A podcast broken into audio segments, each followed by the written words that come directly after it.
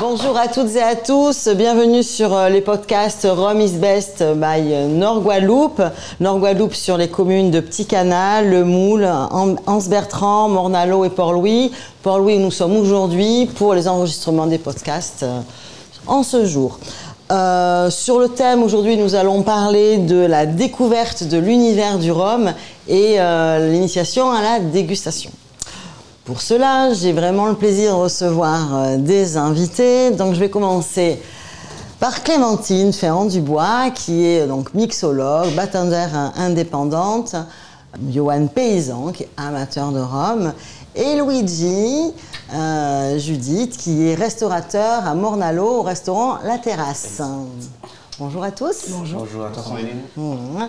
Bon, mais euh, c'est bon, vous êtes prêts, on va pouvoir déguster des rhums, euh, en parler, euh, et puis voilà, donner votre avis un petit peu sur tout ce qu'on va déguster aujourd'hui. Alors, pour cela, on va aujourd'hui, on va avoir quatre rhums. Donc, on va avoir, en fait, le dernier de chez Bologne, le Salaco à 52 degrés. Est-ce que vous l'avez déjà euh, dégusté? Pas encore. Pas encore. Ce sera Eh ben super. Voilà. Après on va avoir le premium euh, de la distillerie euh, Biel, en rhum blanc également. Ensuite nous aurons le New World de, chez Bologne.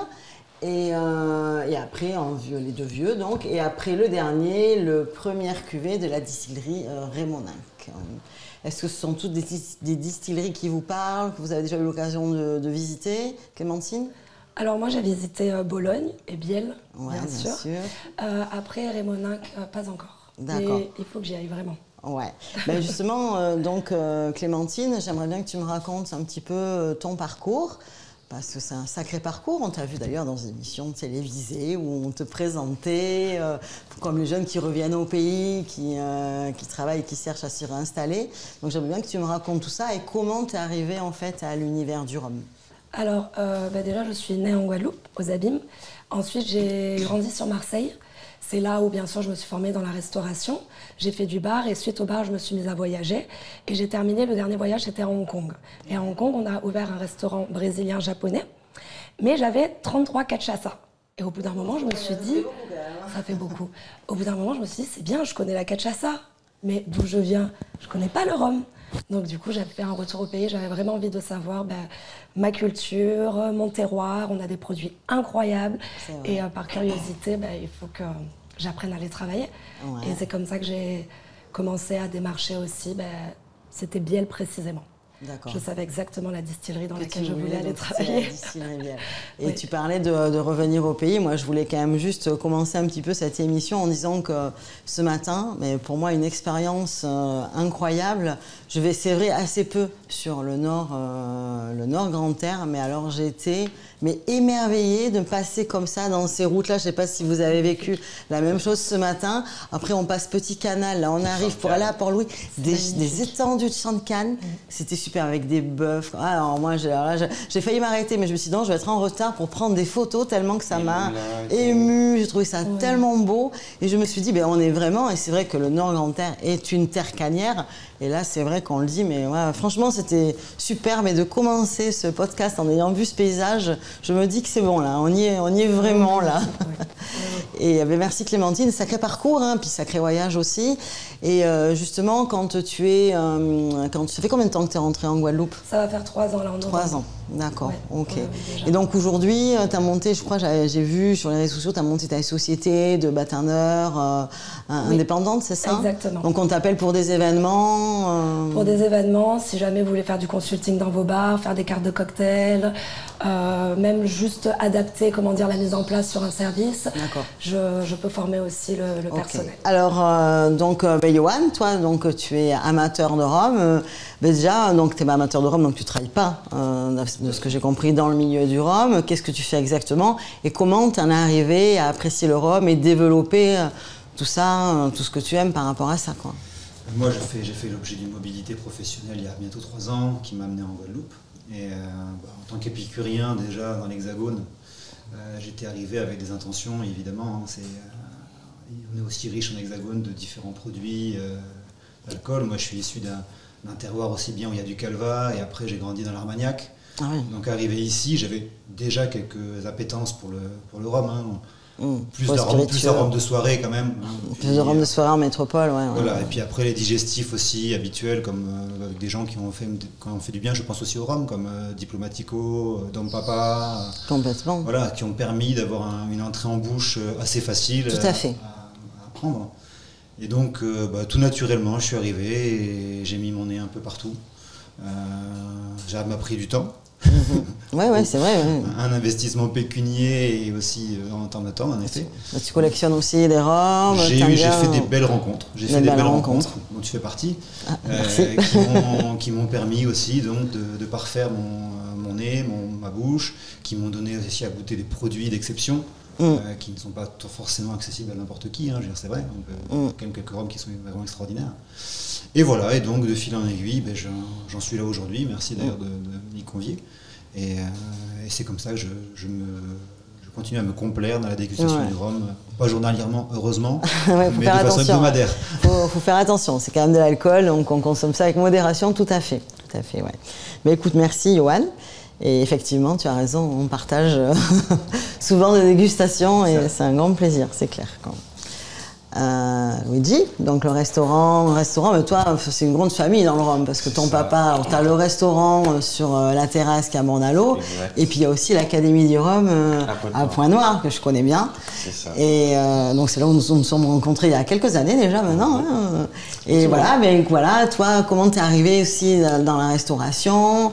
Aujourd'hui, c'est vrai que tu travailles beaucoup le rhum et tu es un grand amateur euh, de rhum. Et donc ben, voilà, j'aimerais bien connaître un petit peu ce parcours également. Eh bien, euh, Sandrine, ben, tout d'abord, déjà, merci pour l'invitation. Merci d'avoir pensé à moi. Et puis, euh, ben moi, c'est assez naturellement, hein, enfin, pas le rhum, mais la restauration. Euh, je viens d'une famille de restaurateurs. Mes grands-parents ont fondé leur premier restaurant en 84. Donc, euh, ça fait déjà 40 Qui était ans maintenant. qui est à Mornalo, toujours, Ah, la Mornalo terrasse. La terrasse, ah, c'est Donc, c'est vraiment voilà. le restaurant de la famille. De... Donc en fait, on est vraiment sur On plusieurs troisième générations. génération Troisième moi, génération. voilà.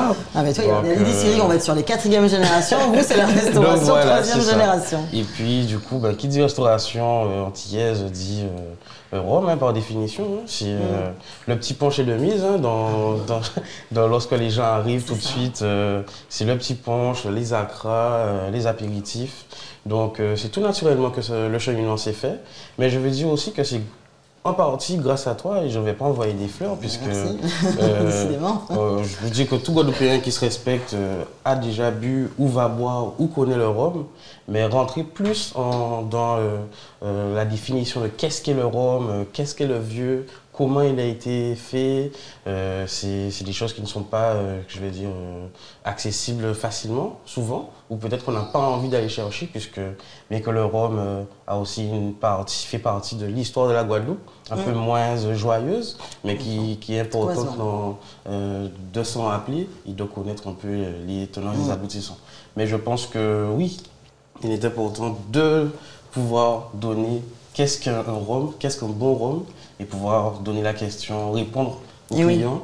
Et c'est pour ça que je suis là et que j'ai j'ai appris à tes côtés je continue d'apprendre pour pouvoir donner les Ah, indications. c'est bien.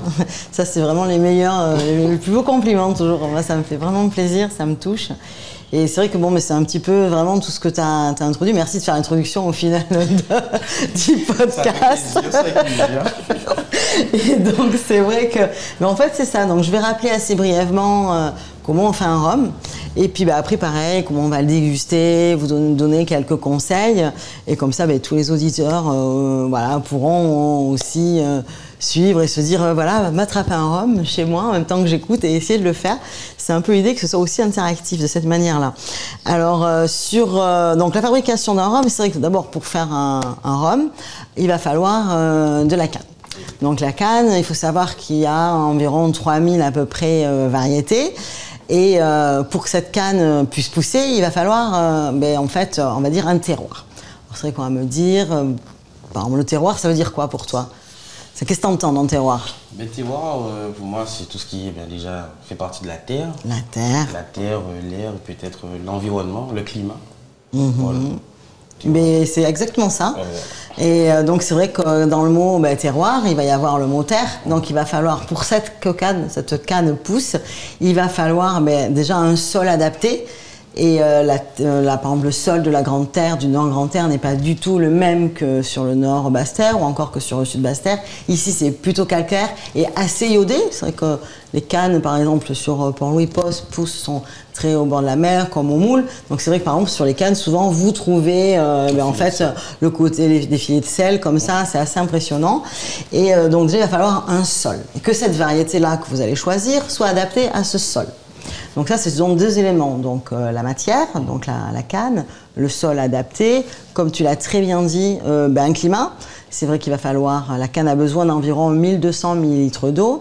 Pour donner un ordre d'idée, la vigne, c'est 600 000. 600 ml. Donc euh, on est quand même au double, donc il va falloir de la pluie. Mais bien, mais pas tout le temps.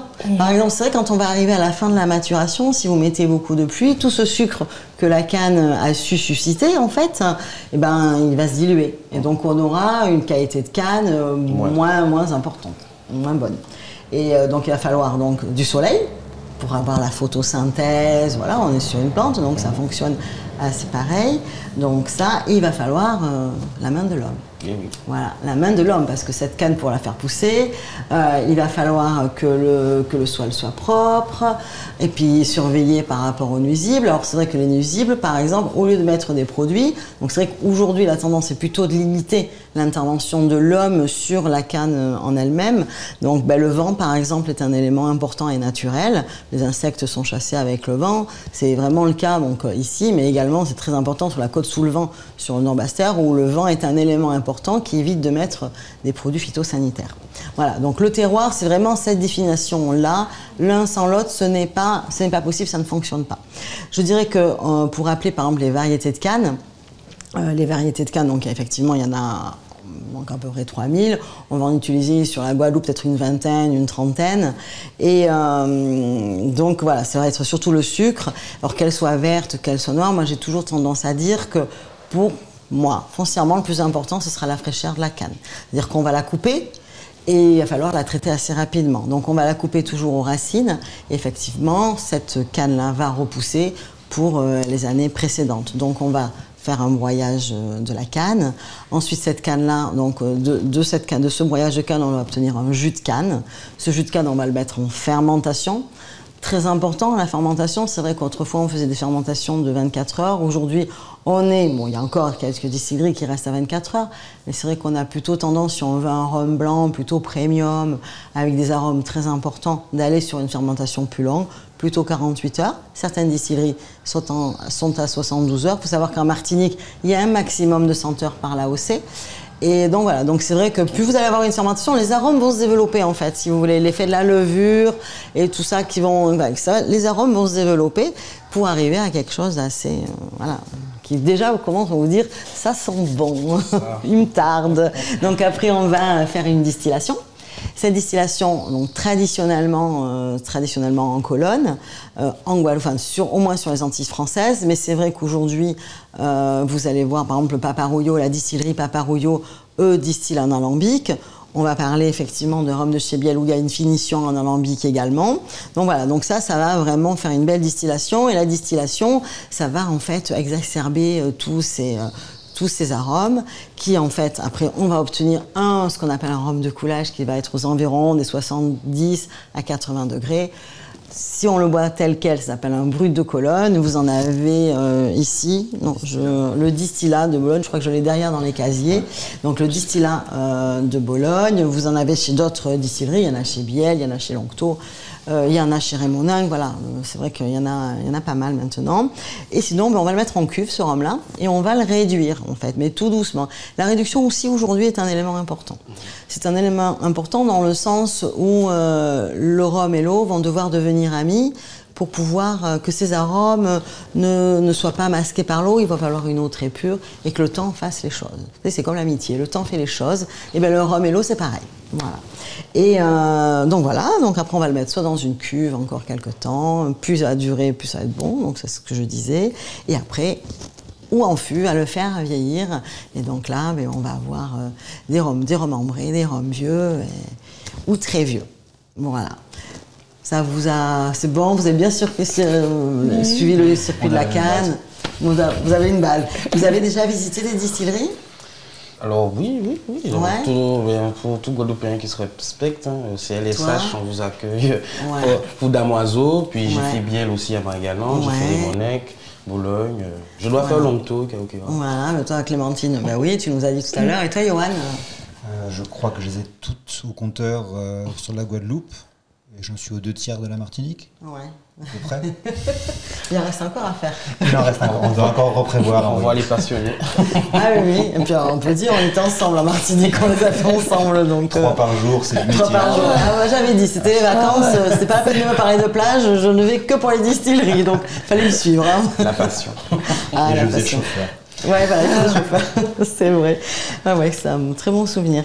Et euh, donc, là, on va commencer en fait par euh, déguster euh, des rhums. Je vais donner quelques petits, quelques petits conseils. Alors, ce qu'on va regarder en premier dans un rhum, ça va être donc en fait sa couleur. Donc, la vue va intervenir.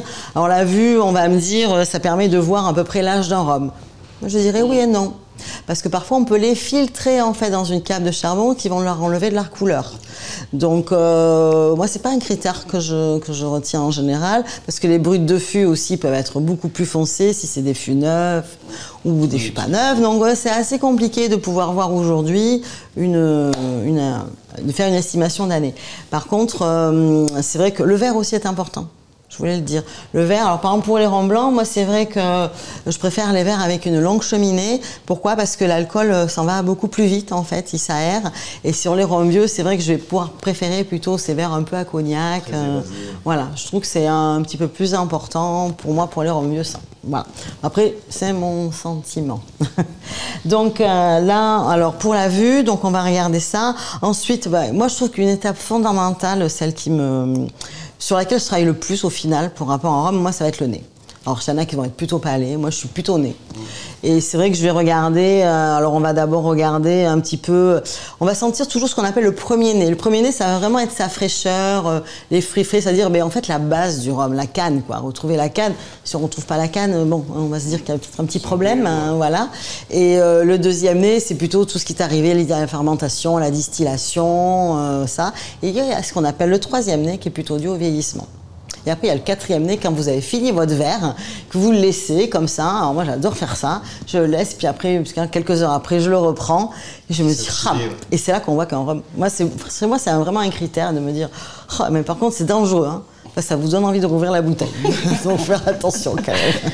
Ça, c'est sûr. Voilà. Il y a certains rhums qui nécessitent vraiment de s'ouvrir. Hein. Il y en a quelques-uns. Mm. Si tu leur donnes pas leurs 10 minutes, Ah. euh, c'est. C'est ça. Parfois, Je- tu peux avoir un, un premier, un premier goût en bouche qui ne te satisfait pas, tu oublies ton verre, Tu le laisses aérer. tu laisses aérer 10 minutes et tu reviens dessus, et là, c'est pas. Ouais, je suis complètement d'accord avec toi. Il faut prendre le temps. C'est comme, euh, voilà, c'est c'est vrai que dans le vin, c'est il faut pareil. prendre le temps. prendre le temps aux Antilles. Bah oui, c'est pour ça qu'on est là d'ailleurs, parce qu'on vit avec euh, tranquillement. Voilà. Donc, euh, donc après, on va voir donc le nez, et ça va nous permettre déjà au nez de savoir s'il est plutôt sec, plutôt doux, aussi cette texture en fait huileuse. Aussi, on va le sentir ça déjà au nez. C'est important. Après, on va, on va passer au palais. Et donc, au palais, ben, en fait, on va regarder en fait, l'attaque. L'attaque, qu'est-ce qui va le générer en premier? Ça va forcément être l'alcool. L'alcool. Biel.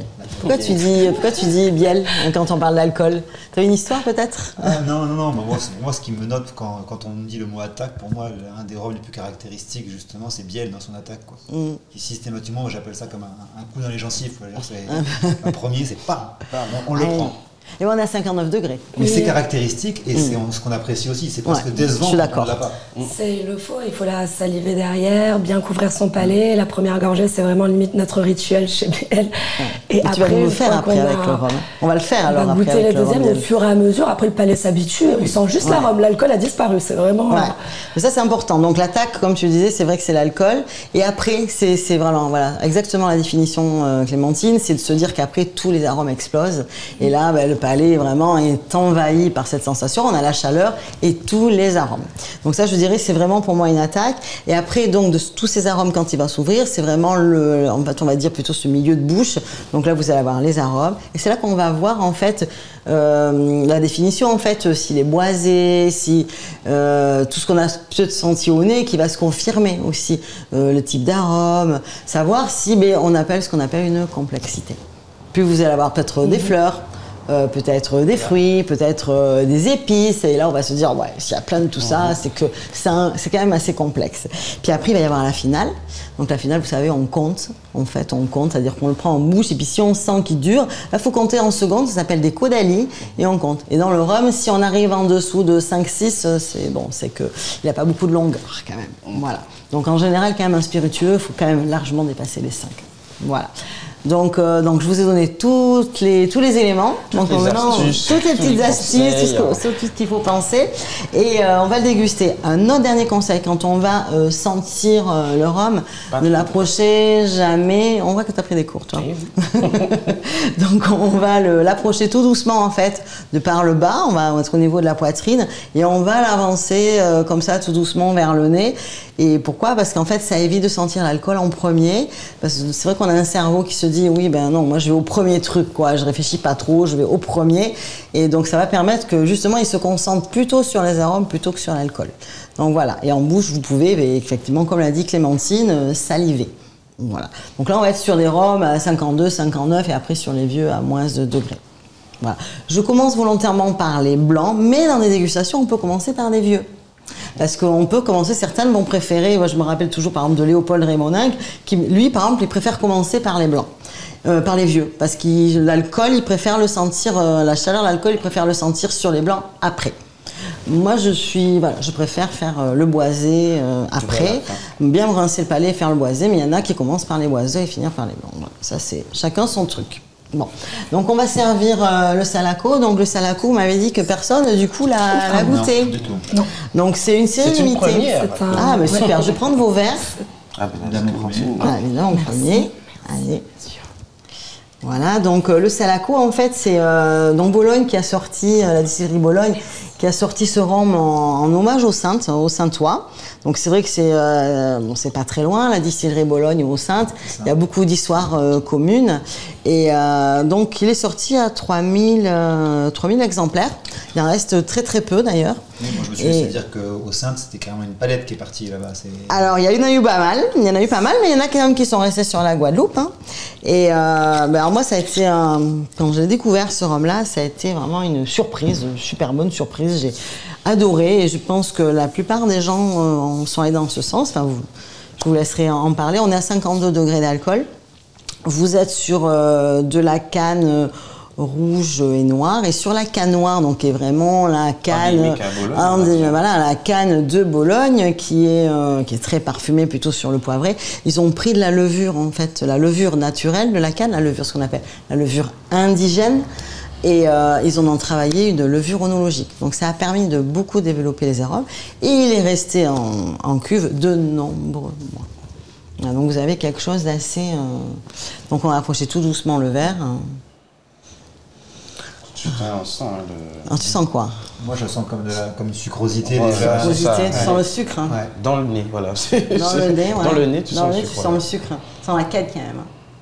Vous prenez un bâton de canne, ouais, vous croquez dedans. C'est ça, euh, ça, ça donne envie de croquer dans un bâton de canne, moi, je trouve. Non, ou de boire du rhum. De boire du rhum, ça, euh, écoute, on n'est pas pareil. Bien hein, sûr. La passion, la passion. Bah, ça, ouais, ouais. Et la soif, je crois. il voit toutes ces bouteilles, il se dit c'est grand On qu'on vous goûte. dira pas quelle heure il est. Bah, c'est comme ça qu'on m'a appâté. C'est comme ça qu'on t'a appâté pour te faire venir. tu vas boire du rhum. Ça sent bon, hein Ils sont très bons. Ça sent bon, hein Ils sont très très bons. C'est justement cette fraîcheur. Moi, c'est Ouais. un- une des choses qui m'a plu quand j'ai découvert le, le rhum, c'est que pour moi, c'est un. Alors, c'est avec ma connaissance hein, des spiritueux. hein, je je dis, je n'ai pas, je suis pas une bible. Euh, c'est un des rares spiritueux pour moi qui peut passer énormément de degrés d'alcool et malgré tout garder euh, un- une arôme intacte. Ouais. Euh, je prends pour exemple des dégustations qu'on a eu pu faire euh, sorties en brut de colonne ou sorties d'alambic avec des rhums entre euh, à plus de 70 75 degrés dans des rhums même à 80 degrés une fois avec une, expérience comme ça quand Oui, oui, oui. Ben, lors de ma première découverte chez Biel, hein, c'était je, je, je, bénéficiais du, de l'absence de touristes euh, en raison de la période de, de, la, de la, pandémie. Et euh, j'en ai profité, enfin j'ai mon collègue de travail a dit tiens mon collègue nouveau. Parce que tu travaillais ce jour-là sur Voilà, donc bon, je travaille, mais bon je peux, je peux prendre 5 minutes hein, pour m'arrêter, faire une découverte. Et euh, donc je demande à goûter le, le, brut de colonne qui sortait tout juste de la colonne, donc qui jaillit euh, d'une fontaine. Et je m'apprêtais à boire, je vois un des salariés se servir. Et lui a envoyé le verre euh, direct. Bon, bah, je sais que ça, ça, ça, doit se faire comme ça. Bon, ben ça se faisait pas comme ça pour moi. Pas pour lui. C'est le début de la passion. C'est un peu l'amour vache. Ceci dit, même là, même là, tu peux, ah, au-delà du, du, du, petit feu que j'ai eu, euh, même là, il y avait quand même encore, il restait quelque chose. Quoi. Ouais. Alors que j'ai eu goûté des eaux de vie euh, en ouais. métropole ouais. des eaux de vie artisanales, un peu de, de sous le manteau, où euh, non, c'était de l'alcool, de l'alcool et de l'alcool. Mm. Et que parfois il fallait que la, la, une eau de vie de prune ou quoi que ce soit prenne des années avant que ça. le fruit re, rejaillisse. Quoi. Mm -hmm. Ou là, parfois ne, même à ne réagir. Jamais. jamais. C'était 83 degrés ce jour-là. Ouais. Ouais. Après, ce qui est bien, c'est que quand c'est pas coupé à l'eau, et ça, c'est vrai que moi j'ai découvert avec le rhum aussi, c'est que moins il moins y a d'eau, plus il y a d'arômes. Bien sûr. Donc c'est pour ça. Après, l'eau peut parfois arranger aussi. Oui. Donc moi, je non, mais c'est vrai. Ah d'accord. Non, mais tu la... vois, ce que je dis, c'est que en fait, pour pouvoir, voilà, comme tu dis, trouver beaucoup d'arômes dans un rhum à 80, mmh. 83 degrés, moi je dis euh, bravo d'abord à la distillerie euh, d'avoir fait euh, sûrement d'avoir une belle qualité de canne, une belle fermentation, et puis un maître distillateur. Oui. Parce que pour oui. sentir les arômes, et vous êtes sur du 83 degrés, euh, maman, le travail, le travail, hein, c'est mmh. de l'art, quoi, hein, parce que c'est très difficile de pouvoir faire ça, parce que c'est vrai qu'à 83 degrés, vous allez avoir une majorité d'alcool, hein, euh, c'est quand même très fort pour le palais. Donc si vous sentez l'arôme, et c'est vrai que, comme tu le disais tout à l'heure, pour rebondir sur ce que tu disais sur les, les brutes de colonne, c'est une vraie tendance. Et euh, moi, ça m'a. Alors la pro, je me rappellerai même s'il était très bon, le premier que j'ai goûté, ça m'a fait comme toi. J'ai fait Ah ouais, d'accord, ok, très bien. Bon, euh, je peux avoir la bouteille d'eau, s'il vous plaît ouais, euh, Voilà, mais euh, c'était même si je trouvais ça très bon. Ouais. Mais c'est vrai que la première fois qu'on en goûte, et moi je vois quand je fais des masterclass que je fais goûter, je fais systématiquement goûter du brut de colonne, euh, les gens, je les préviens, quoi. Hein. Je les dis, ça va, ça va, ça va envoyer, ça va envoyer quoi. Hein. Allez-y, préparez-vous. Et je les vois, on dirait que je lis la peur sur leur visage, quoi. Comme ça va aller, hein. vous allez survivre, je vous rassure. Si, si, si, je pense que c'est souvent peut-être aussi lié aux chiffres. Le mmh. fait est que les gens. C'est exactement ça. Ils ont, parce que même pour le biel, souvent mmh. les gens demandent Je peux avoir du biel 50 au restaurant? Je dis Ah non, non, non. 59, au pire, je vous mets les acras à la limite pour, pour, que ça puisse descendre un peu mieux parce que je dis c'est juste 9 degrés. Oui. Mais les gens disent Ah ouais, oui, ouais, c'est très, c'est très psychologique. Donc, le premier, après le reste, on le sent même ouais, plus la différence de degrés. J'aime bien ce, ce, truc de, ce, cet accord mais. Et alors, les acras avec le rhum, ah, ça, oui. ça me. Moi, c'est pareil. Je ne peux pas. Je bois assez peu de rhum au final, c'est vrai. Mais alors, par contre, si j'ai des acras, j'ai du mal à me passer du rhum. Ah, c'est un truc. Euh... C'est comme du fromage et du vin, c'est les acras et le rhum. Chacun son terroir. On dit pas l'eau, hein. chez moi on dit pas la bouteille d'eau, on dit ah. les acras. Les acras. les acras. bon, on va le goûter. Mais malheureusement, on n'a pas d'acra. On va goûter parce qu'on en a encore trois autres à goûter après. Hein. Oui, c'est vrai qu'il n'y a pas d'acra. Il n'y a pas d'acra aujourd'hui. Il n'y a pas d'acra, bah non. Vous êtes là pour déguster des rhums, aujourd'hui pas pour manger. ah,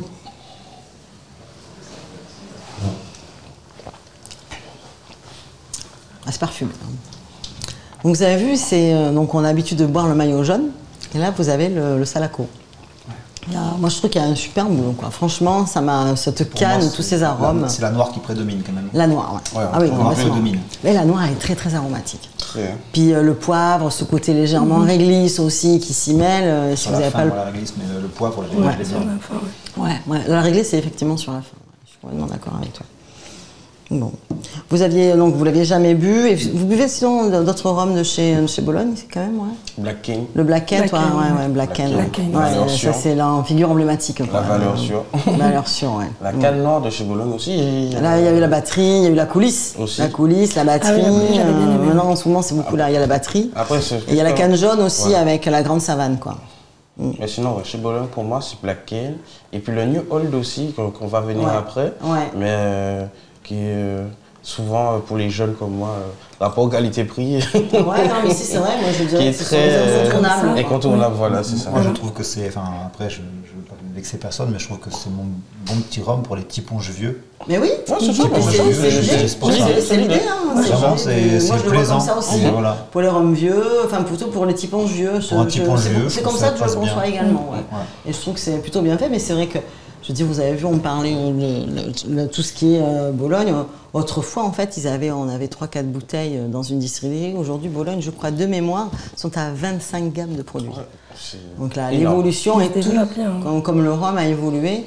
Et voilà, donc on va justement euh, boire, euh, ben, on, va, on va laisser le salaco. Et oui. Et on va continuer sur notre lancée, on va rincer nos verres. Moi, je juge pas. Je vous invite à. Toi, tu jettes pas, hein, tu jettes Non, pas. non, non, je juge pas. Je vais juge pas. jeter. je conduis après. Vas-y. Merci. Un petit peu d'eau après. Tiens, voilà. Donc vous avez vu celui-là, il était quand même une belle longueur. Une belle longueur euh, qu'on parlait. Est-ce que vous avez compté Du tout. La on n'a pas compté. tour Bon, il faut On a compter. On est des mauvais élèves, faut qu'on revienne. Bon, Pour se resservir. Bon, le prochain, on compte. hein. Donc là, le, le suivant, ben, donc on va être sur le rhum euh, premium euh, de chez Biel. Donc euh, ben, Biel, donc euh, Marie-Galante, première distillation euh, 1910. Mais avant, c'était plutôt une zone, c'était une zone de café et de sucre. Et donc c'est vrai que Biel, en fait, historiquement, a toujours eu du café. Et euh, plus du café que du sucre, d'ailleurs, je crois de mémoire. Et euh, donc voilà, donc aujourd'hui on est plutôt sur euh, donc aujourd'hui 1975 on est sur une société d'exploitation, donc avec euh, Dominique euh, Thierry qui en est le directeur et le président. Et euh, donc en fait c'est le neveu de Jean Rameau, je crois, Oui, c'est ça, qui lui a acheté Biel il y a de nombreuses années. Voilà. Donc euh, moi j'aime bien, c'est vrai que Biel c'est vraiment une belle distillerie, je pense que tous, euh, qui n'a pas goûté du rhum à 59 degrés déjà, on a tous testé. Euh, c'est des cannes qui sont ramassées à la main, plusieurs variétés de cannes. Il y a eu un rhum emblématique avec la canne grise, puis il y a eu la genou cassé, la Baltasia. Enfin, on est vraiment sur des produits de type canne assez particulier, un climat très venteux, sec et des rhums, donc comme je le disais, à 59 degrés. Celui-ci euh, a une particularité, c'est qu'en fait il a été distillé en colonne et euh, il y a une seconde distillation qui a été faite en alambic. Donc vous allez euh, retrouver en fait la teneur de l'alambic, enfin vous allez voir si vous, vous la trouvez. Et donc c'est vrai que c'est un gros travail et moi j'appelle ça plutôt une eau de vie de rhum plutôt qu'un rhum. Voilà, est-ce que vous avez déjà goûté? Euh, le premium, oui. oui. Le premium, ouais. Toi aussi, ouais. Donc Clémentine, euh, tu peux dire, toi tu peux Moi, bien quand même. J'adore. Et même pour celui-là, je peux même le conseiller de le mettre euh, au congélateur Ouais. et de faire, à la place de faire un trou normand, Ouais. j'appelle ça un trou entier avant le dessert. Ah ouais. Et ce que j'aime bien faire, c'est que je prends un fruit de la passion ou une pomme liane fraîche, je Mhm. la coupe en deux, je décolle les pépins, je mets directement le biel sorti du congélateur dans mon petit fruit de la passion, je mélange et oui, et c'est reparti pour la fin du repas. Et puis. Et puis, vraiment. C'est pas mal. Donc Voilà. ça, on le fait euh, donc comme le trou normand. Donc après les Exactement. viandes, euh, après les X viandes, les X plats, bien tomber. sûr, ça fait tout. Bon, euh, je vais essayer ce week-end. À essayer. Je vais essayer, Pour je vais essayer. Ouais. Bon, mais on va le tester. efficace. Bye Clémentine. Je te dirai, je te referai un retour sur la dégustation euh, avec la pomme liane ou le maracuja. On va trouver les pommes lianes. Ouais. Euh, en ce moment, il y en a. Ouais, il y en a. Je vais essayer avec des pommes lianes. bon. C'est ça, c'est délicieux. C'est bon les La pommes pomme lianes. liane. Ouais, ouais, ouais, ouais. Moi j'aime bien aussi. J'aime bien. C'est très sympa ça, ce côté euh, très très fruité comme ça, qui a pas l'acidité du maracuja d'ailleurs. C'est vrai. Et c'est très sympa. Je pense que je m'en suis mis un peu beaucoup quand même. Je vais dire, Sandrine. Faut que je euh, tout boire. hein. Ah non non, je vais pas le voir. On n'a se met bien. J'ai vu Sandrine, je lui ai dit on se met bien. non non, ça va aller. ça va aller. Bon, T'as pour lui, hein, n'oublie pas. T'as pour lui. De la route. de la route, hein Oui, Non, mais ça va aller. Non, non, non, je vous rassure. Donc, euh, sur le nez, ah oui, c'est bon. hein. On sent quand même les 59 degrés déjà au nez. hein. On sent On dit que même. Marie-Galante, c'est la terre promise pour Moi, la je canne. déjà. Oui, Alors, euh, terre promise pour la canne, c'est vrai. Ouais. Ah, mais c'est vrai que là-bas, c'est euh, les paysages, c'est à perte de vue, comme on a vu là, euh, Port-Louis, mais c'est tout, euh, tout Marie-Galante, hein, quelque comme ça, quoi. euh. Et c'est vrai que. non, D'ailleurs, tous ceux qui sont en podcast, même si on est au Nord Grande Terre, je vous invite à aller faire un petit tour à Marie-Galante. Ah ouais, ça c'est bien. Moi j'aime bien, j'aime bien. Pas attendu. Toi t'as pas attendu, toi tu vas souvent je crois. J'ai C'était encore jeudi. C'était encore jeudi. Oui, oui, j'ai cru voir. Moi aussi. Toi aussi, ouais. J'ai dit trois ans de je crois même. Et, c'est là où j'ai fait les, exceptions. C'est que d'habitude, je prends, ne bois pas d'alcool de la semaine. Mais si je suis à Marie-Galante, c'est pas, la juridiction. C'est pas possible. C'est pas la même juridiction. Ça pas l'alcool. Non, mais il y a prescription quand on est là-bas. Dès que tu poses le pied. Ah oui, voilà. C'est vrai que je fais une exception là-bas. Ouais, c'est vrai que c'est bien. Hein. Franchement, ça donne envie. De toute façon, tu te dis Marie-Galante, ouais, t'imagines, euh, t'es rhum déjà dans ton verre. Quoi. Ça sent bon. Hum, ce nez, c'est fabuleux. Hein. Ouais, je sais pas ce que vous en pensez, vous, mais c'est vrai que moi, c'est, euh, je le dis, hein, c'est un des rhums que, que je, ne peux pas. Dès que j'en ai plus, il faut que j'en rachète.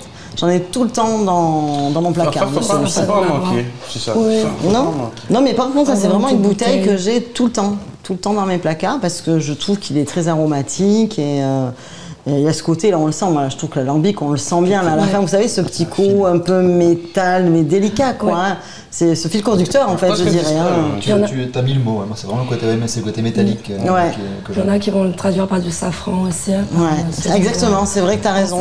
Le, safran, en général, euh, c'est le reflet du métal. Ouais, tout à fait. J'aime bien, c'est vrai que le fait de le mettre au frais, on a encore plus de fraîcheur avec celui-ci mm. qui ressort. Ça fait ressortir encore quelque chose de différent. Et on a vraiment ce côté ben, onctueux quand il est, il est très onctueux. tu sais, il fait très euh, pâtissier aussi. Oui, exactement. Il me fait penser à du beurre. Moi, quand je rentre dans une pâtisserie où on sent ce côté un peu brioche, beurre. Mmh. Alors ça, en général, c'est un signe du fait qu'il soit resté assez longtemps en cuve. Oui. Régulièrement. je ne sais pas combien de temps, mais euh, il faudrait que je me renseigne. Mais c'est vrai qu'il doit y rester plusieurs mois, hein, parce qu'il a ce côté quand même très pâtissier qui est très intéressant. Et ce côté, ouais, c'est vrai que les fruits. Hmm. Bon, bien ces deux rhums blancs. Pas mal, hein Les deux là, on a fait une, bonne, une bonne sélection. On part sur une bonne sélection. Bon, on va partir sur deux vieux maintenant. Donc, euh, je vais enlever. On va rincer encore nos verres. Hein. Le pot, il va être intéressant, je pense, en fin de journée. Le pot à la fin de la journée Il faudrait faire un, défi. Après, le, podcast, je te dis que ça fait, un, ça fait un assemblage. C'est Peut-être que tu as quelque chose. Hein. On, appelait ça un cercueil à l'époque. à l'époque, ouais. Oh C'est vrai que si tu buvais ça, ça, ça, tu devais être mort. Tu te réveilles, tu dis, il n'y a pas de podcast. C'est fini non, non, ça va aller. Non, on va peut-être le garder. Moi, s'il y en a ah, qui sont intéressés, on peut le mettre en bouteille éventuellement. Une spéciale le Nord Guadeloupe. Nord Guadeloupe podcast. Nord Guadeloupe podcast. Euh, behind the scene. pour, la route, pour la route du Rhum, ça va. By Nord Guadeloupe. Un shooter au navigateur dès qu'il arrive et puis il repart. C'est la cuvée au fil du tourisme. Bon, on passe au troisième. Donc, on est sur la distillerie. Donc, allez, décidément, aujourd'hui, je mets euh, Bologne, la distillerie Bologne à l'honneur. Et euh, donc, on est sur donc, le double maturation, donc fût de Bourbon, fût de Cognac, euh, trois ans de mémoire, trois ans fût de Cognac et six mois fût de Bourbon. Donc c'est vrai que vous allez avoir le Cognac en général. il va générer plutôt ce côté un peu fruité, c'est voilà, c'est fruits secs, euh, fruits et fruits secs plutôt, alors type de fruits plutôt euh, mangue, toutes ces notes là assez tropicales. Et, et le Bourbon c'est plutôt des notes sucrées. Donc plutôt du miel, euh, de la vanille éventuellement, coco. Donc plutôt sur ce type, euh, type-là. Donc ça c'est dû au, en fait au de chêne euh, américain qui amène plutôt ces notes-là, plutôt que le chêne français qui va amener plutôt un côté fruité, fruits confits quand ils prennent beaucoup d'années. Donc voilà, donc on va le goûter. On est sur un rhum à 43 degrés. Donc, euh, je ne vais pas vous refaire toute euh, Bologne. Donc, on a, on a déjà fait le Salaco. Et euh, donc, ouais, première distillation chez Bologne, 1887. Ouais, 1887 quand même. Hein. Donc, ils sont arrivés, ça a démarré en 1654, l'histoire de la famille Bologne. Hein. Ils ont, démarré directement sur du jus de canne ou ils ont démarré Alors, euh, effectivement, en fait, en 1887, ça, ça a toujours été la canne, en fait. Parce que euh, en 1654, quand les Bolognes sont arrivés, en fait, par la Basse-Terre, ils sont arrivés avec de la canne, ils arrivaient du Brésil. Donc, ça n'a pas, ça pas du tout plaire aux gens du Nord, hein. mais la canne est arrivée par le Sud. Voilà. Désolée. mais c'est comme ça. Et donc, euh, c'est vrai que Et donc du coup, après, ils ont toujours euh, travaillé la canne. Et en 1930, en fait, euh, Louis Sergentan Calard, quand euh, il a arraché la distillerie Bologne, a voulu une volonté d'être autonome sur ses parcelles. Et donc il a racheté plein de parcelles. Et donc ça a toujours été de la canne, de la canne pur jus de canne. Quoi. Et c'est vrai qu'aujourd'hui, je crois qu'ils ont une soixantaine de parcelles, 120 hectares de mémoire. On est sur une grosse distillerie, mais complètement autonome par contre. hein. Donc, euh, vo- canne, euh, avec non, volontairement, ils sont en autonomie cannière pour avoir cette fraîcheur. Tu sais, quand je parlais dès le début, là où je disais cette, euh, cette- la fraîcheur de la canne, le jour voilà, même la traiter même le jour même. euh, moi, je dirais dans les heures Dans qui arrivent, hein, c'est arrivent. 3-4 ans, 3-4 heures, hein, parce que là, en fait, la, la canne, si Ça tu veux, vite. Elle sèche et ce que tu sais, quand tu la coupes, tu as ton sucre. Quand elle sèche, elle gagne en acidité. Donc, Et toi, tu as besoin de ce sucre pour Le fabriquer. Brix. Donc euh, le Brix, exactement. Donc du coup, ben, il va falloir euh, de suite la traiter. Voilà, donc là vous êtes... euh, Ça alors, t'exprime vraiment un terroir aussi. pardon? Tu maîtrises vraiment ton terroir. Exactement, tu maîtrises ton terroir et tu as l'expression euh, de ton terroir. Quand euh, c'est ta propre canne, tu sais quelle canne tu vas avoir, comment tu veux, comment tu veux la traiter. Quoi. Un peu Voilà. plus chaud là, non C'est un peu plus Ça chaud. commence.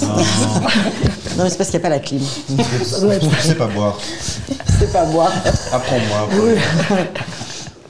Donc, ce que je voulais dire aussi, quand on parlait de, de terroir, tout à l'heure on parlait de Biel, je voulais juste revenir à Biel. Vous, vous avez- Biel achète la canne en fait à, Oui. à tous les petits producteurs, euh, à tous les petits parcelle. producteurs à co. Mais c'est comme ça sur toutes les distilleries, je crois, il me semble, de, Marie-Galante. Ils ont leur cahier des charges qui est Exactement, bien mais il y a plein de distilleries qui sont comme qui, ça. On va euh, parler après de Raymondin, que c'est pareil. Ils ont que 50% de leur production, après ils achètent ailleurs avec un cahier des charges très précis. Donc ils ont aussi l'expression de leur terroir. Ils la contrôlent. Mais cha- chacun a son, à son différent degré, puis tu fais comme tu peux, comme tu peux le faire. Voilà, si t'es pas, si pas historique et que tu. Et puis, même si t'es historique, que tu as dû vendre tes terrains. euh, Exactement. et voilà, parce que parfois, n'as pas pu garder toutes tes propriétés et tous tes terrains. Donc, euh, parfois, il a fallu vendre euh, pour financer d'autres choses. Mais c'est ça qui est arrivé. intéressant aussi, c'est que toute distillerie a quelque chose à apporter, ne serait-ce que par la différence des terrains, par la- la- les, les espèces de cannes qu'ils vont utiliser. Mm. Je veux dire, tout le monde n'a pas toute la diversité des cannes. Le climat aussi. Voilà. Le climat. c'est- Le climat, c'est- le climat, il change en plus d'une année sur l'autre. Ouais. pas- surtout, Grand Terre, euh, Basse Terre, des fois, on peut avoir euh, des différences de pluie, Ouais. de centimètres c'est ça. pluie, etc. Oui, mais à Marie-Galante, c'est ça. C'est ça. hein. La dernière fois, on a eu une toute petite pluie et je leur dis euh, Oh, un peu de fraîcheur. Et là, ils me regardent et disent Non, c'est pas bon, c'est pas bon pour la canne. Je oui, d'accord, parce qu'ils sont habitués à avoir une canne qui, a, qui a peu de, qui a un stress hydrique assez important. Exactement, c'est ce que j'allais dire, qui est un stress vraiment hydrique assez important et donc qui va générer son sucre en en fait. hein. ouais. C'est pour ça. Ouais, et c'est vrai qu'on m'avait dit une fois, euh, mais je crois que c'est justement Nicolas de Chauvin. de, de Biel, la distillerie Biel, qui m'a qui m'a toujours dit qu'en fait la canne la plus sucrée de la Guadeloupe est la moins sucrée de Marie-Galante. Je parie vraiment Voilà. qu'il va le redire. Il va le redire. Le prochain Il va le podcast. redire. C'est sûr, sa phrase. Ouais, mais j'ai bien retenu alors. J'ai bien retenu la Oui. masterclass alors. Exactement. Bon, allez, on y va, on goûte. euh. Donc, euh, Yoann, tu disais, toi, que celui-ci, tu le préférais peut-être euh, plutôt pour Tiponche, Tipon. Alors, euh, c'est- c'est pas vrai, je dis que ça, c'est le bon, pour moi, c'est le bon produit euh, type jus. Voilà. C'est, est tu très dis bien ça, Moji, tu avais ce petit bon. côté euh, Ouais, bah, rapport euh, qualité-prix, tout ça. Tu dis que voilà, pour, pour une mise en bouche sur un type je trouve que c'est, idéal. Mm. Voilà. Alors, moi, je dirais aussi, c'est vrai que je suis d'accord avec toi. Pour moi, c'est le, le rhum. euh, mais alors, même l'apéritif, sans Tiponche vieux, c'est vrai qu'aujourd'hui, il y a une vraie tendance, c'est de se dire, euh, on peut prendre un, un vieux en apéritif. Avant, on, se dit, on le. Un digestif. On le disait, c'était pour le, on disait, c'est pour le digestif. Aujourd'hui, vu la qualité des rhums et qu'il y a des rhums jeunes, ces rhums jeunes là en apéro, c'est quand même vachement sympa. Bien sûr. C'est quand même vachement sympa, mais même sans anti-punch, quoi. Moi, je trouve que c'est Ah bien. oui. Et même euh, celui-là, je trouve qu'en digestif, il peut, il peut passer. Bon, c'est sûr que c'est pas le rhum où tu vas prendre ton cigare et voilà, alors en métropole au bord de ta cheminée, au bord de la, sur la cheminée, tu vois, des choses comme ça.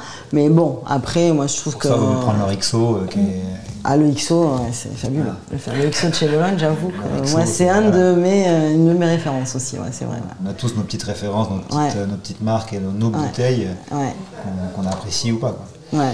On va goûter le Raymondin, puis justement, je vais vous demander quelles sont les bouteilles, vous, dans la vie, qui vous ont marqué, puis après, on fera un petit classement de- des bouteilles qu'on a dégustées aujourd'hui.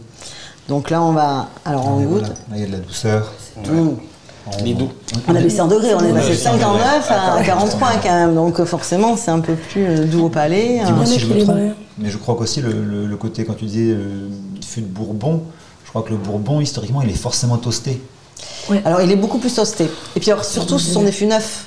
Oui, c'est ça, en Parce effet. que le bourbon se fait dans des ans. fûts neufs. De Et ans, donc, du coup, à chaque fois que tu fais du bourbon, tu es obligé de revenir à des fûts neufs. Donc, ces fûts neufs, c'est pour ça qu'il y a toujours eu beaucoup Puis en fait, de fûts bois. avec euh, le rhum ici, enfin avec le rhum même sur la Martinique, beaucoup de fûts de bourbon, parce qu'en fait, euh, ils Il ne peuvent les utiliser qu'une fois.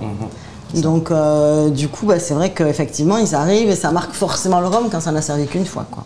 C'est ça. Donc, euh, Ce que d'autres, euh, tu vois, je vois derrière toi, là, il y a la- je crois que c'est, tu me corrigeras Clémentine, mais euh, le 2011, il avait été fait avec un, c'était du vin blanc, je crois. C'était des fûts de, de vin blanc, du Sauf- Pacherin, je crois, un truc comme ça, non Euh, Il me semble qu'il avait ouais. été- Et du coup, il avait. en- au finish. ouais, c'est pour le finish, pour le finish, ouais, tu peux y avoir un finish euh, différent. Ouais. Cet échange bois qu'il y a eu avec, euh, qui a, dé- il a- Ouais. il a dégorgé de la sucrosité du, du vin blanc. Mm. C'est vrai qu'il est très. euh, Du coup, il te couvre complètement l'attaque, justement. Ouais. Et certains, ça les a déçus Mais parce il est sympa, ne celui-là, retrouvaient aussi, pas hein. le. Il est très rond. Ouais, moi j'aime Il est bien. très, très rond. voilà. Très rond. Trop rond peut-être pour certains. Mais après, ça, c'est. Aujourd'hui, c'est un problème dans le rhum. C'est qu'on est. euh, on goûte des rhums qui sont toujours à un très fort degré. Et maintenant, il y a vraiment un public pour les forts degrés. Et, euh, et je trouve ça dommage parce qu'on passe à côté. Après, ils vont vous dire Ah, mais c'est doux. Non, c'est un rhum à 40 degrés. On ne peut pas considérer que c'est doux. Je suis désolée. C'est c'est un marqueur, c'est comme ça. Il doit être à 40. Après, vous voulez des bruits de fût, faites un bruit de fût. Il faut savoir adapter son palais et reconnaître la qualité d'un rhum à 40. Aujourd'hui, avec ces tendances d'avoir des rhums euh, bruits de fût, euh, bruits de colonne, mais les gens, je trouve, se modifient, surtout dans le public très amateur, se modifient, je trouve, la palais et ont du mal à plus apprécier euh, euh, ces rhums à, à ce type Après, de degré. il faut aussi, aussi pour Clémentine, rester ouvert, pouvoir aussi accueillir une nouvelle clientèle, puisque souvent on a faut- C'est tout ce qui est alcool fort aussi, des fois. euh, C'est c'est pas toujours facile quand et on n'est pas c'est habitué. ça, et hein. puis quand tu as peut-être mauvaise réputation, si je puis dire ainsi, Oui, pour c'est pouvoir ça. séduire, essayer Et de c'est- c'est- rentrer au niveau de la guerre. Ça, je suis, etc. d'a- je suis d'accord avec toi, c'est que quand tu dis, alors euh, je trouve que c'est encore plus marqué pour une femme, Clémentine me, me dira si elle est d'accord avec moi, quand tu dis que par exemple t'aimes un rhum ou un Ouais. whisky, on te regarde, alors déjà, un, tu peux être alcoolique, et deux, euh, ah ouais, d'accord, mais c'est fort. Ouais. Mhm. Euh, non, euh, c'est fort, euh, enfin voilà, enfin, moi c'est pareil, je suis de la région bordelaise, j'ai toujours bu des, des cognacs, en plus je suis de la région viticole, alors combien de viticulteurs faisaient sa petite grappa et petits trucs comme Attention, ça, mon grand-père il était viticulteur, combien d'alcool fort j'ai goûté quoi. hein, Mais voilà, ça, mais c'est senti surtout petit, mais on est habitué quoi. C'est, Ils avaient des petits alambics qui se faisaient leurs petits trucs quoi. Et c'est vrai, donc euh, moi ça m'a jamais euh, Pour perturbé. habituer le palais. Enfin, Mais exactement. Mais, mais je vois dans mes, dans mes amis en métropole, à qui je- j'envoie du rhum régulièrement parce qu'on leur demande, certains j'ai cherché à les éveiller justement à des, à des titres un peu plus élevés. Bon, pour certains, c'est jamais passé. Quand Ah on me dit, bon, non, maintenant tu, tu te c'est cantonnes, gentil. tu te cantonnes à ça, au-dessus, je, je veux pas. quoi. Je veux pas. Ils- C'est pas qu'ils n'ont pas trouvé ça agréable, mais Non, là, c'est trop. pas, le palais n'était pas habitué, Quand je suis revenue en Guadeloupe il y a trois ans, ben, je vais être honnête, le rhum pour moi c'était quelque chose des souvenirs d'enfance. En France, c'était pas le style de bouteille où vraiment tu passais une bonne soirée à la fin. Et en fait, en revenant, ben, il y en a un qui m'a refait, qui m'a fait tomber amoureux du rhum blanc, c'est la canne grise. La de chez Biel, ouais. Et ça a été vraiment un coup de cœur. euh, Et du coup, ben, il faut dernier. des éléments de comparaison. Ouais. C'est quand on a plus, c'est bien d'avoir différents rhums blancs, de pouvoir Ouais. goûter différents degrés, que la personne aussi qui est amateur, au fur et à mesure, puisse dire ah ben je préfère celui-ci que celui-ci et savoir pourquoi? Et ça, je trouve que c'est bien d'en mettre différents. euh, Et, euh, pour goûter. ouais, c'est- sollicité. et toi, et toi, Johan, il y a une bouteille qui t'a fait euh, chavirer, je veux dire, aller chavirer, le mot chavirer. quoi. Alors, déjà, un rhum blanc et un rhum vieux. Alors, à mes, à mes Alors, pas débuts. chavirer, alors pas à mes débuts- dans à le mes sens, débuts- je tombe, hein, mais... À mes débuts ou, euh, ou quand j'ai commencé quand non, maintenant, maintenant, quoi. Quelqu'un qui te dit, ça c'est vraiment bon le rhum, Ah j'aime, j'ai- moi j'ai ma Madeleine, quoi, ma, quand j'appellerais ma Madeleine de Proust. Quoi. Ah, c'est quoi, alors Et tu, tu, la, tu la connais, on l'a découverte ensemble. Mhm. C'était euh, pour moi, enfin, c'est le XO euh, de chez, euh, de chez Nesson. Mhm. Euh, mais par contre, moi c'est un. Ce que j'aime, enfin, je me dirais ce que, j'apprécie. de- Non, oui, je, je finis mon verre, excusez-moi. Ce que j'apprécie le plus dans j'ai découvert dans le rhum, c'est que euh, y a différentes façons de, de le voir. J'aime l'expression aussi des, euh, des rhums qui disent euh, single cask, euh, overproof, Ouais. où là vraiment on a, Ouais. on a toute la puissance de ce café là, à la maison. Ils l'ont laissé vieillir pour certaines bouteilles que j'ai pu faire l'acquisition. Où tu laisses vieillir, où tu te retrouves avec euh, à pouvoir tirer une centaine de bouteilles sur un, sur- alors que tu avais un bidon de, enfin, un tonneau de 200 litres, parce que les gars ils ont perdu chaque année la repart des anges, ça a réduit, réduit, réduit, et à la fin ils te sortent ça sans que ça ait été touché, à peine filtré, et là tu as vraiment ce que tu avais dans le tonneau. Quoi. Et ça je trouve ça fabuleux. Du coup ça sort au watt que ça doit avoir. quoi. C'est Ouais. euh, ça ça. j'apprécie. Un nectar. Et pour rebondir sur ce que tu dis, je vais te couper avant que tu nous dises euh, si tu as d'autres références. Euh, tu parlais de la part des anges. Je vais juste faire une petite pause sur ça. En fait, euh, la part des anges, c'est quand le rhum, le rhum il vit dans le bois, en fait. Donc, il faut savoir que le bois est une matière vivante, donc il respire, donc il prend de l'oxygène. hein. donc, il faut savoir que l'oxygène passe quand même à travers le bois et ça génère euh, ici une certaine l'humidité. Cette humidité-là, cet oxygène euh, va générer une perte en fait de volume et d'alcool d'ailleurs euh, dans, le, dans le rhum, ce qui est contraire en métropole où en fait, euh, sans cette humidité qui est différente, en fait, le rhum prend de l'alcool. Enfin, le, la- le spiritueux prend, de, prend du degré. Que ici, c'est le contraire, il baisse en, il baisse Parce en perd alcool. de l'eau, il perd de l'eau. Exactement. Voilà. Donc ici, on peut arriver à entre 8 et 15, euh, 15% quand même hein, par an. hein. Moi, j'ai pu- j'ai eu euh, la chance de faire l'exercice justement de goûter un rhum vieilli aux Antilles et un rhum vieilli à métropole. Ouais. Le même rhum. C'est pas la même chose. Ah bah, déjà, la couleur n'a rien Pas à voir. Et, au- et au niveau du goût, mais ça n'a rien à voir. Même nombre d'années, ça n'a rien Ça à n'a voir. rien à voir. Je suis assez Ça d'accord. être intéressant. ça. Ouais. C'est une expérience si, si vous pouvez Ah ouais, ça, aller, faire, bien aller le- faire à la Rome Room à Saint-Barth. euh, Ouais. C'est c'est fabuleux. Ouais. Et là, Christopher nous permet de, Ah oui, là, le. de découvrir euh, Le- tout un le bar, univers, plus de 700 Saint-Martin, références de rhum vieux. Ah, Ça- commence à être sérieux. Et puis c'est, il, il est, il est anti-française, mais il fait aussi Barbade, Tout Barbade, Guyana. Ouais, donc c'est vrai que ça permet de pouvoir. quoi. Ouais.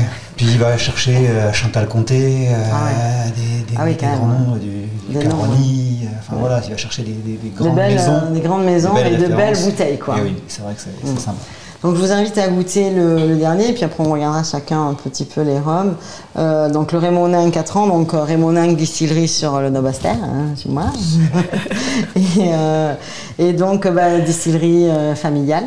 Euh, artisanale, on est sur 400 000 litres. C'est vrai que bon, les autres sont plutôt sur des volumes beaucoup plus importants, avec une agriculture raisonnée, et puis ben, le pape du rhum, euh, Léopold. Donc c'est encore toute la famille qui y travaille. Euh, Le distillateur, euh, je crois qu'il y est depuis X temps, depuis qu'il est tout jeune, pareil. Et donc voilà, donc belle distillerie, bel emplacement, pareil avec donc 50% de leur canne et 50% sur les petits propriétaires autour, avec un cahier des charges hyper précis et euh, plusieurs variétés de cannes. Alors ils font pas forcément euh, des rhums parcellaires, ils mélangent pas, enfin ils ont plusieurs cannes mais ils font pas euh, en fait une sélection parcellaire, sauf pour le brut de colonne qu'ils avaient sorti où c'était le R182. Et voilà, sinon ben, voilà, c'est une jolie petite distillerie où on peut goûter des, des jolies choses. Donc là on est sur le, euh, sur le 4 ans. Voilà, sur Première la première cuvée. cuvée en bouteille euh, emblématique. Bah, les rhums vieux, après, ils ont une certaine expérience parce qu'autant Bologne fait vieillir des, des rhums depuis 2010 que Léopold en fait depuis les années 70, d'ailleurs, comme euh, Montebello d'ailleurs, hein. Voilà. et comme Biel. Comme Biel, ce sont les trois distilleries qui ont toujours fait vieillir des Quand on avait fait le tour de là justement chez Raimonin, quand Léopold nous avait un peu expliqué son, son histoire dans les années Ah 80, oui. je crois, Mhm. où il avait fait l'expérience de dire euh, bon allez je vais faire vieillir du rhum. Donc à l'époque c'était 400 barriques qu'il avait mis de, de côté, qu'il Oui. avait fait vieillir. Et pour se rendre compte qu'en fin de compte à cette époque-là il n'y avait pas de marché du rhum vieux pour un Guadeloupéen. Et il s'était retrouvé à devoir le vendre en rhum caramélisé alors qu'il ne l'était pas. Ouais. Et il avait pris des amendes parce que quand il Ah avait oui. envoyé, euh, vrai, quand il ouais. avait envoyé, Ah, il avait envoyé des, des fioles pour, que, pour la métropole. Quand il avait envoyé la marchandise, on dit non, ça correspond pas au produit. Donc, et il disait à cette époque-là, j'aurais gardé mon produit, je le Mm. vendrai maintenant. C'était incroyable. Je, Il refait, il refait la je suis distillerie. refait. Ouais, ouais. Et il dit, à ce moment-là, j'ai dû vendre un truc euh, Au comme prix du rhum blanc. Au prix du Il a rhum blanc. Et encore, peut-être il euh. Non mais c'est vrai. C'est ça, c'est. Donc, euh, ben, je vais vous laisser sur ce dernier verre. Je vais vous demander. euh, ben, bon, par exemple, moi j'aime bien qu'on finisse en se disant euh, votre classement. Votre classement des roms. voilà, moi mon top. votre top 3, hein, sans forcément dénigrer les autres, parce qu'on avait quand même quatre belles qualités de bouteilles. Et alors, ce que je, je vais juste préciser ce qu'est un bon rhum, un mauvais rhum. hein. Moi, je dis qu'un mauvais rhum, c'est un rhum qui a des défauts. Donc euh, des faux soit des odeurs de plastique qui viennent de la distillerie, euh, de la distillation, ou alors encore euh, des arômes donc plutôt dissolvants qui viennent aussi de la distillation, ou alors un alcool très fort et on ne sent pas les arômes. Donc c'est un déséquilibre. Et là pour moi c'est pas forcément des des bons. Voilà. Donc c'est voilà. Donc je vous dis juste voilà c'est ce qui vous plaît à vous, comment et voilà. Donc voilà Yoann. Que Ah bah, moi, c'est déjà, j'étais un peu, un peu influencé dans le sens où je connaissais déjà le produit. Évidemment, mon préféré est le Raymondin 4 ans. Après, je suis plus amateur de rhum vieux. Donc, euh, forcément, pour moi, c'est ce qui se rapproche le plus du vieux sur les quatre bouteilles. En deuxième, le, le Salaco, j'ai bien aimé. J'ai vraiment bien aimé, euh, justement, ce cette fraîcheur euh, qui, qui dégage même au nez. des- on se dit- je pense qu'olfactivement, c'est celui qui était le plus, le plus important. Et puis, je finirai avec euh, Marie Galante. Clémentine. Bah, moi, ce serait euh, le biel, parce que bon, j'adore celui-ci. Après, j'aime beaucoup le Raymondin 4 ans, parce qu'en plus, j'aime bien ce petit côté qu'il a, moi, personnellement, mon palais, sans à la fin un petit peu de caramel, Ouais. beurre salé. Mais vraiment, très, c'est subtil et c'est très agréable, je trouve. Ensuite, je mettrai en deuxième euh, le New Old, parce que vraiment, pour un petit punch, effectivement, je trouve qu'il est très bien équilibré. C'est un mixologue. Ouais. Ah, mais c'est vraiment, euh, oui, j'aime beaucoup. Après, à savoir celui-ci, ou même le blanc premium, je ne les mixerai pas. Le Salaco, à voir, mais j'aime bien justement ne pas dénaturer un produit. Je ne vais pas rajouter trop de produits avec. Surtout quand il y a des belles. Enfin, Mais de beaux arômes. voilà, de beaux arômes, je ne vais pas les. Belle saveur. les cacher. pas envie Exactement. C'est pour ça que le rhum, c'est intéressant à mixer. hein. C'est très compliqué, c'est un Ouais, challenge. je suis assez d'accord avec toi. Quand tu dis mixer, c'est. C'est- faire des cocktails. ouais. Faire des cocktails. Oui, voilà. Mais vraiment essayer d'utiliser les produits de saison et comme on revient, du terroir. Ouais, Vraiment exactement. terroir, terroir.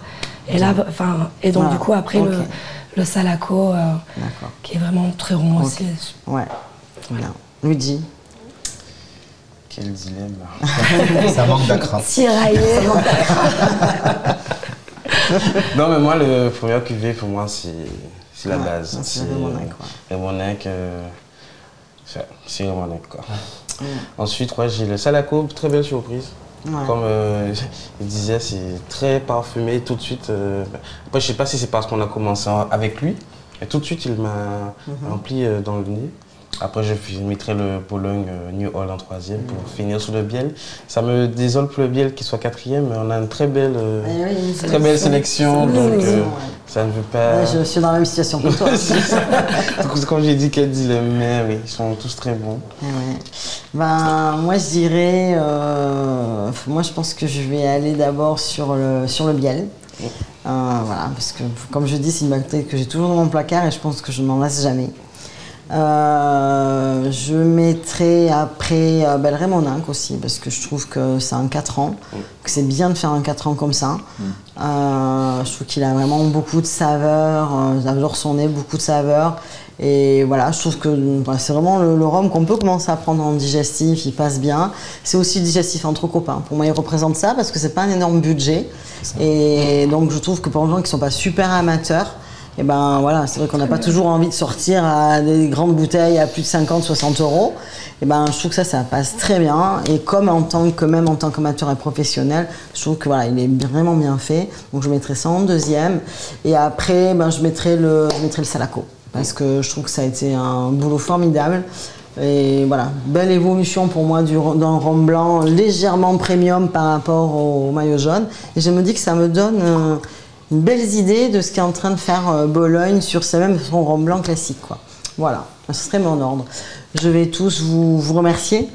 Merci à Merci vous d'être euh, d'être d'avoir participé, d'avoir exprimé vos points de vue, partagé ce moment surtout. C'était c'était l'idée de partager un moment ben, entre copains. Puis je vais le dire très sincèrement, c'est vrai en plus. Donc euh, voilà, parce que vous faites tous partie de mon cercle aussi. Donc euh, merci d'avoir répondu en tout cas. plaisir. Avec Et plaisir. merci, Merci Yoann. t'as pris une journée de congé en plus pour venir. Donc super. Clémentine, je te souhaite dans cette nouvelle voie que tu prends beaucoup de bonheur et beaucoup de réussite. Merci Je te félicite pour cette démarche. Et puis Luigi, ben, continue. Hein. La troisième génération, la quatrième Ouais, peut-être pas. ne saurait tarder. On va y travailler. On va. Mais merci à toi. Puis il faut que je passe au restaurant. Je voudrais remercier euh, Work, euh, à Louis Club euh, et à Adron pour euh, toujours tout le travail qu'elle a effectué sur le podcast. L'équipe d'Or Guadeloupe qui fait un travail formidable sur cette série, bon, qui fait déjà un travail formidable sur Port-Louis, mais alors là, c'est vrai que sur Rome the Best, euh, c'est vraiment sympa de pouvoir valoriser euh, tout ce qui est euh, le monde du rhum. C'est une initiative unique. je voudrais remercier les distilleries, que ce soit euh, que ce soit Bologne et Biel, d'avoir pu aujourd'hui participer, échanger autour de, leur bouteille, accepter nos points de vue. Voilà, je vous remercie et puis à, très bientôt pour le prochain podcast.